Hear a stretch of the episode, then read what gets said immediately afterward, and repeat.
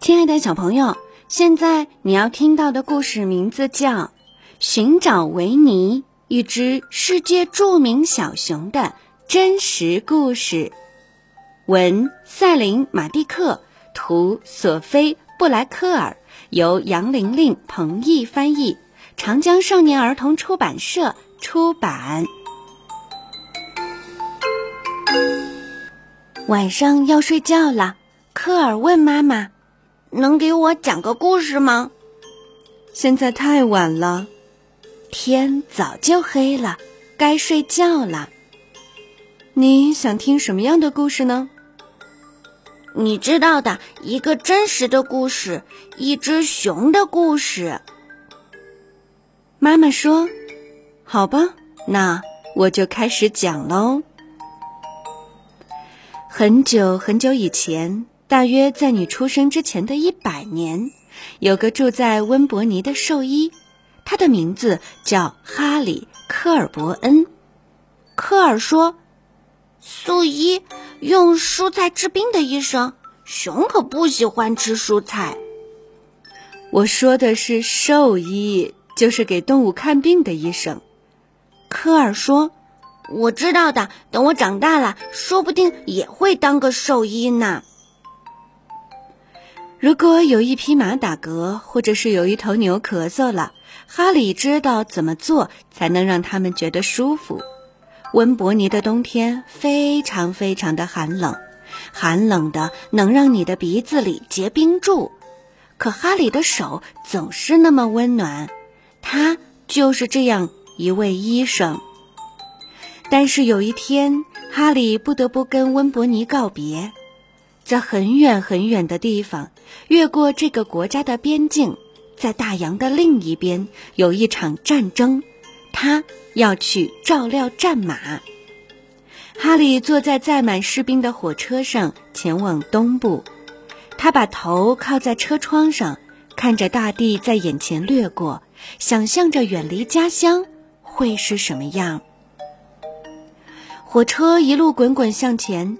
开过了晚餐时间，开过了日落黄昏，到了十点左右，大家都睡着了，一直开到第二天，火车才在一个叫白河的地方停了下来。哈利决定下车去伸伸腿。站台上有个男人带着宝宝坐在长椅上。科尔不高兴地问：“宝宝？嗯，一个熊宝宝。”一只小熊崽儿，哈利停了下来。你知道的，并不是每天都能在火车站见到小熊崽儿的。他想，那只熊失去了妈妈，那个男人肯定就是设陷阱抓到母熊的人。科尔问妈妈：“设陷阱的人是做什么的？”“嗯，应该问设陷阱的人不做什么，他们不会照顾熊。”照顾熊，你知道的，就是爱他们呀。哈利想了好久，然后他对自己说：“这只熊就几分特别。”他把手伸进口袋摸了摸，他来来回回的走着说：“我不该，我不能。”然后他下定了决心，走到那个男人跟前说：“我出二十块钱买下这只熊。”科尔问：“二十块钱很多吗？”那时候嘛，很多很多啦。科尔伯恩上尉，火车上的上校叫了起来。而这时，小熊正在闻他的膝盖。我们的旅程有几千公里，而且是去一个战火纷飞的地方。你打算带着这只最危险的动物吗？小熊后腿直立，就像在向上校敬礼。上校立刻不说话了，然后他用完全不一样的声音说：“哦，你好啊，小家伙。”哈里的战友们都挤过来看小熊。哈里告诉他们：“我决定叫他温尼伯。”这样我们就不会远离家乡了。小名儿就叫维尼吧。他们的旅程还很长，可才走了几米，维尼就开始饿了。他们想知道熊都吃什么呢？哈利说：“熊不吃什么呢？”这时，科尔对妈妈说：“蔬菜，维尼吃蔬菜。”妈妈说：“嗯，他什么都吃，除了洋葱。”他们给他找来胡萝卜、土豆、苹果、西红柿、鸡蛋、豆子和面包，还有一盒鱼罐头和一盘剩菜。可吃完这些，维尼还是饿。再来份甜点怎么样？哈利拿着一瓶炼乳说：“维尼太喜欢它了，用爪子紧紧地抓着，躺在那里，一边喝一边哼哼。”好像在开心地唱着歌，大伙儿都乐坏了。哈利和维尼跟来自加拿大全国的士兵一起驻扎在瓦尔卡蒂亚的绿色田野上，他们在这里搭起了一座帐篷之城，其中有一个帐篷是为马设立的医院。哈里要去那里工作。如今啊，维尼也成了军营里的一员。哈里教他立正，抬头向左看，向右看，真是有模有样。不久，他就开始执行任务了。就连上校也承认，维尼是一只出色的熊。他也许是整支队伍里最棒的侦察兵。如果你把东西藏起来，他能找到吗？当然能啦。要是藏得远一点呢？再远一点呢？上校会喊。干得漂亮！每次到了晚上，他们俩都累得动不了了。当哈利想到维尼，马上想到要横跨大洋的航行。他的脑袋里有一个声音在说：“我不该，我不能。”可是他的心替他做出了决定。以前从来没有人尝试搭载这么多的人和动物横跨大西洋。三十艘船一起航行，运送大约三万六千人，还有大约七千五百匹马，还有一只名叫维尼的熊。他们终于到达了英国，兵团被派到索尔兹伯里平原接受训练。那儿的雨一直下啊下呀，可维尼似乎不介意，他是加拿大第二步兵旅的吉祥物。精力十足地坚守在自己的岗位上。有一天，哈里跑过来的时候，他正在帐篷里做运动。他大笑着说：“你会把这里弄塌的。”维尼已经长大了。战斗命令下达的时候，正是冬天。维尼和士兵们摆出自豪的姿势，拍照片，寄给他们的家人。哈里想了很久，他的头脑一会儿主张这样，一会儿又主张那样，但是他的心替他做出了决定。他走到维尼跟前，很严肃地说：“我们要去个地方。”维尼擦掉鼻子上的泥，紧紧地贴着他。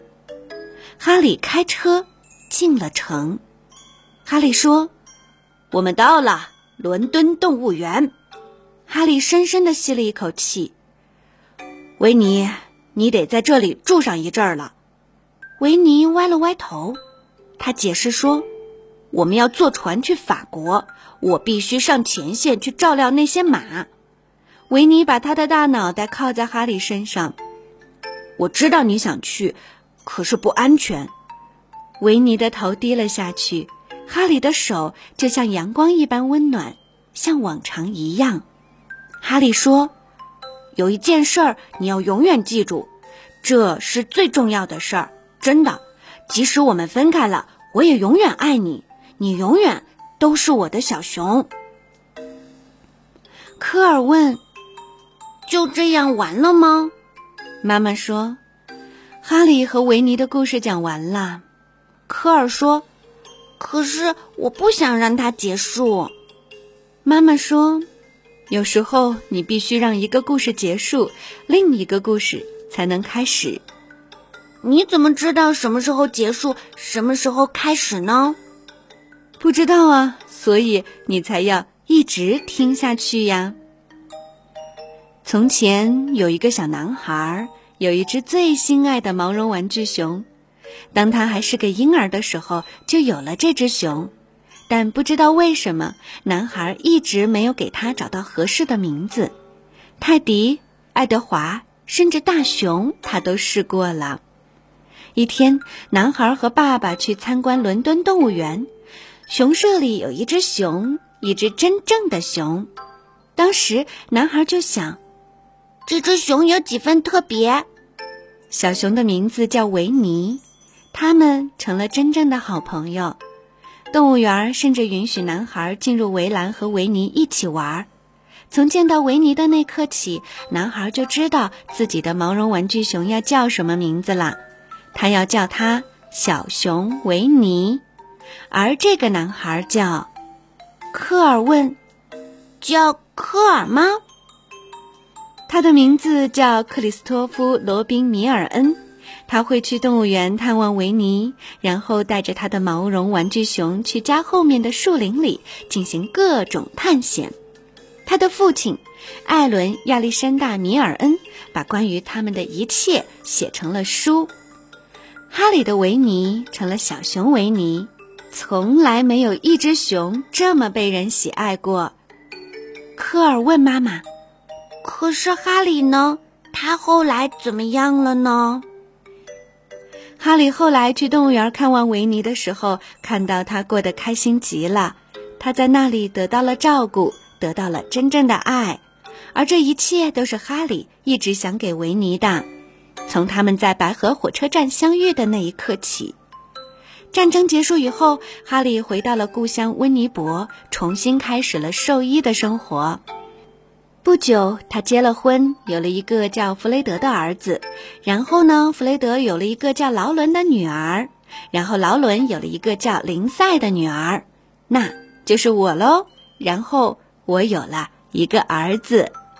当我第一次看到你的时候，我想，这个男孩有几分特别。于是呀，我依照你曾曾外祖父哈里科尔伯恩上尉的名字，叫你科尔。科尔小声的问：“那是我吗？那是你呀。那是维尼吗？是的，那是维尼。这都是真的吗？”有时候，最好的故事都是真的。科尔睁大了眼睛，好久不说话，然后他紧紧的搂着自己的熊，打了一个长长的哈欠，翻过身去，睡着了。